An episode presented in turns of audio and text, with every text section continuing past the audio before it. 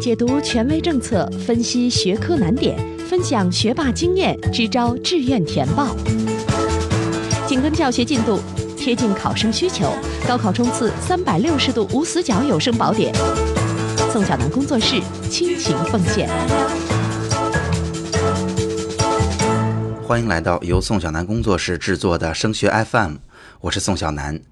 那昨天呢，我被青岛新闻广播的教育新观察节目邀请来为大家做了一期跟二零一七年啊高考政策变化有关的这样一期节目。在节目当中呢，有家长问了一个很好的问题，那就是我怎么去识别好学校，或者哪些学校里边有哪些好专业呀？我很难像很多专家一样，把所有的学校啊都了解得一清二楚，完全装在脑子里，在选择的时候只要做一个判断就行了。但是我仍然有这样的需求，毕竟我孩子的填报状况是特别特殊的，我只需要研究那几所学校就可以了。有没有特别简单易行的办法呢？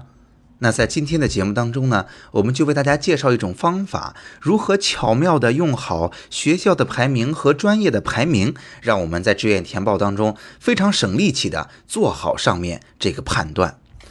那很多家长啊，在群里真实的情况下，他们会问我：“哎，宋老师，其实我在志愿填报当中，我更关心的是学校的分数和学校里边专业的录取分数。你说排名有什么用啊？因为那它不一定是好学校分数就高，一般的学校分数就低一点吗？那看分数不就够了吗？为什么还要看排名呢？”那在这儿就要给大家解释一下了。大家知道哈，志愿填报的规则，它决定了学校分数高还是分数低，是同学们选择的结果，而不是人为规定的，也不是这个学校的真实实力的体现。我举一个例子，你比如说，对于在一些特别好的城市的学校，比如说啊京津冀啊长三角。对于这些学校，很大情况下很有可能这个学校的分数线是非常高的。原因是大家特别想去这些地方，这些地方的学校相对来讲比较少，所以在招生计划有限的情况下，同学们都去报这所学校。尤其是高分考生填报这所学校的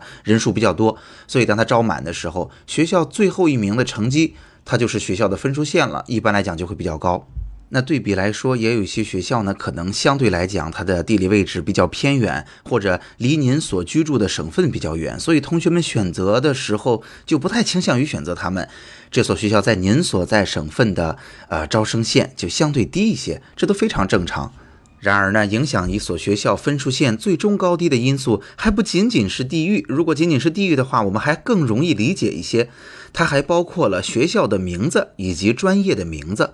大家知道哈，近几年有很多学校选择改名。最近闹得比较沸沸扬扬的是泸州医学院改成了叫做四川医科大学。当大家不知道这所学校的历史的时候，您会发现，哇，这个名字太高大上了，四川医科大学，那一定是我要在四川里边能够报到的最好的医科院校了，我一定要选择它。然而事实上呢，并不是的。而且呢，在模拟填报当中，我会明显的发现，家长们更愿意去选择自己熟悉的那些大学，尤其是比如说全国最著名的那些大学，以及在自己省份里面的学校。那对于外省其实相对不错，甚至城市都挺好的学校，如果家长和考生们不是特别了解，他们同样不倾向于去做选择。所以大家就不难理解了。如果这个学校改过名字，或者名字看起来特别高大上，我们一眼看着觉得它是一所好学校，它好牛啊。同时呢，有一些学校来讲，它开设了一些热门专业，因为它好招生。但是这些专业可能并没有啊很好的历史积累，并没有很好的实力。举例子，很多学校都开设金融专业，我相信啊，各个学校的金融专业它最终的分数也都很高。但是也并不是每所学校的金融都那么强，因为我们简单就可以想象啊，想要把金融教好，就一定要有足够多的老师啊。金融又是一个实践性非常强的学科，那我们中国到底有几个城市可以说金融业非常发达呢？所以啊，我们就要提出一个明确的问题，就是我们报了学校之后，我们要知道这所学校到底是不是一所好学校，尤其是在。有改名的情况发生啊，或者某些省份可能今年像山东一样有批次合并情况发生的时候，我们了解这所学校的真实实力就更重要了。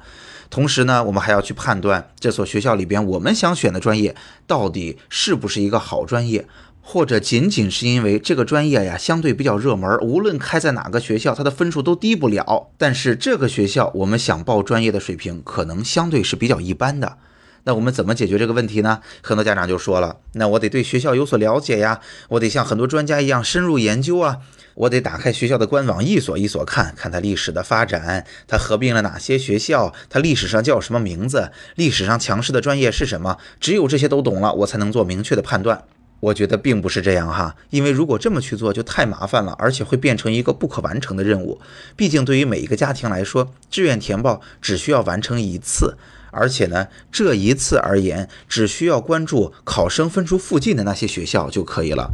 那怎么才能做好这件事情呢？那我就要教给大家了，如何来巧妙的使用好学校排名和专业排名，来帮助大家轻松愉快的做出这个判断。那大家来跟着我想哈，在志愿填报当中，考生最终选出自己适合的学校和专业之前，我们大概要经历哪几步呢？首先肯定是呃各种各样的呃学校分数预测方法也好，转化成去年也好，我们得把考生根据成绩在往年的投档结果的基础上进行一个定位啊。如此一来呢，我们可能就会选出考生成绩附近的啊，包括拉开梯度的一部分院校。那在这个基础上，我建议大家一定要去做第二步，那就是根据地域和我们喜欢的专业进行筛选。首先，并不是每个学校都一定开设我们喜欢学习的专业，同时呢，开设了并不意味着这个专业在这个学校是一个优势专业，或者这个学校能把这个专业教得特别好啊，他出去找工作的时候也有特别多的校友的积累。我建议把这个条件跟你想去的地域这个条件同时加在啊分数满足的学校身上，就是这些学校不光满足我要少损失分数啊，我的高考成绩在它附近，还要满足它开设了我想学的专业，并且我想学的这个专业在这个学校里边是个足够好的水平，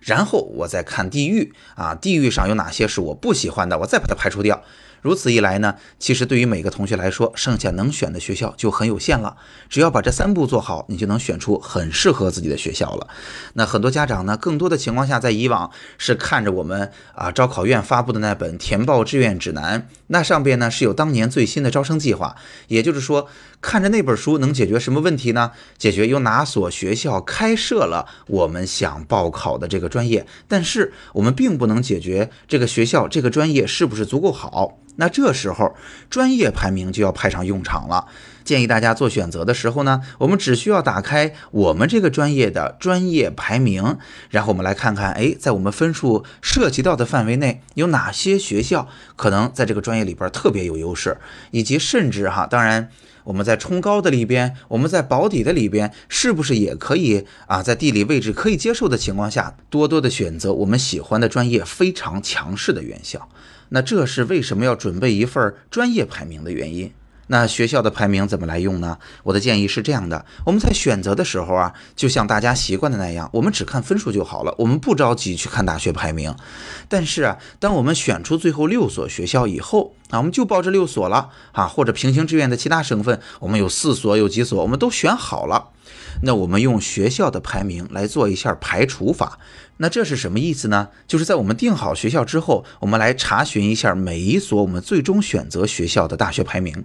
那在不同的分数段上，您会发现哈，大学的排名啊几乎差不多，可能差了十几二十名、二十名、三十名，这都非常非常正常。但是如果我们在最后确认的阶段，我们发现哈，大学的排名啊突然之间差了一百名，甚至更多。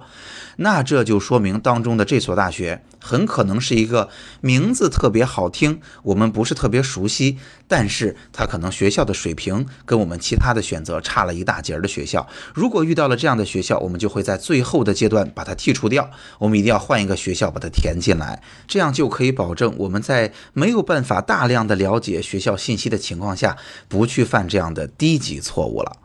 好，那说到这儿，一定就有家长问了：我们国内真的有官方的大学排名吗？真的有官方的专业排名吗？那如果这些排名不是很官方，我为什么要相信它呢？或者宋老师，你有哪些推荐的排名可以供我们使用吗？那我给大家建议几个哈。那首先我一定要提醒大家的是，刚才我建议的学校排名或者专业排名的使用方法，都不是建议大家具体到一名两名的。